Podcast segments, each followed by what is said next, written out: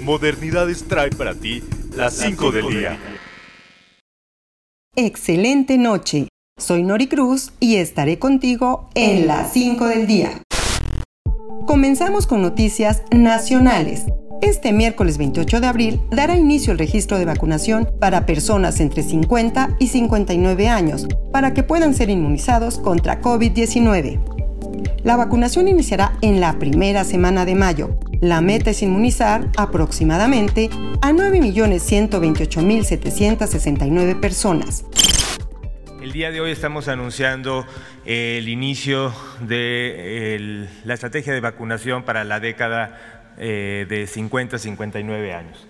Eh, la, propuesta la, y el plan es iniciar en la primera semana de mayo y la meta de vacunación que tenemos eh, con base en los datos del censo del INAGI es llegar al menos a 9.128.769 personas de 50 a 59 años en toda la República puedes encontrar el INDE registro en nuestro sitio web modernidades.com.mx.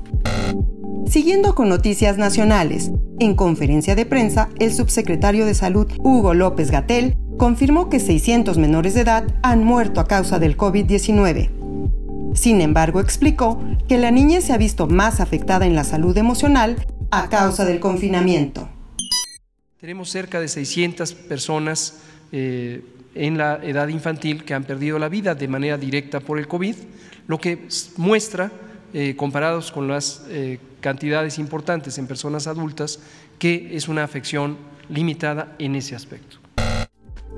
El subsecretario también anunció que se está trabajando de la mano de la SEP para la creación de un plan de apoyo emocional a los estudiantes de cara al pronto regreso a clases presenciales. Seguimos con noticias internacionales. Por sexto día consecutivo, India enfrenta una crisis sanitaria por COVID-19, al registrar más de 300.000 contagios en un día. Un terrible récord mundial pone a los hospitales de Nueva Delhi al límite de sus capacidades y una preocupante escasez de oxígeno medicinal. Ante esta crisis, el país se enfrenta también a un colapso de sus servicios funerarios, registrando cremaciones funerarias masivas en medio del desconsuelo de los familiares.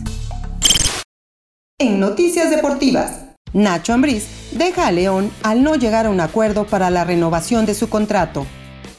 Al finalizar el torneo Guardianes 2021, Ignacio Ambriz dejará de ser director técnico de la Banca Esmeralda y actual campeón de la Liga MX.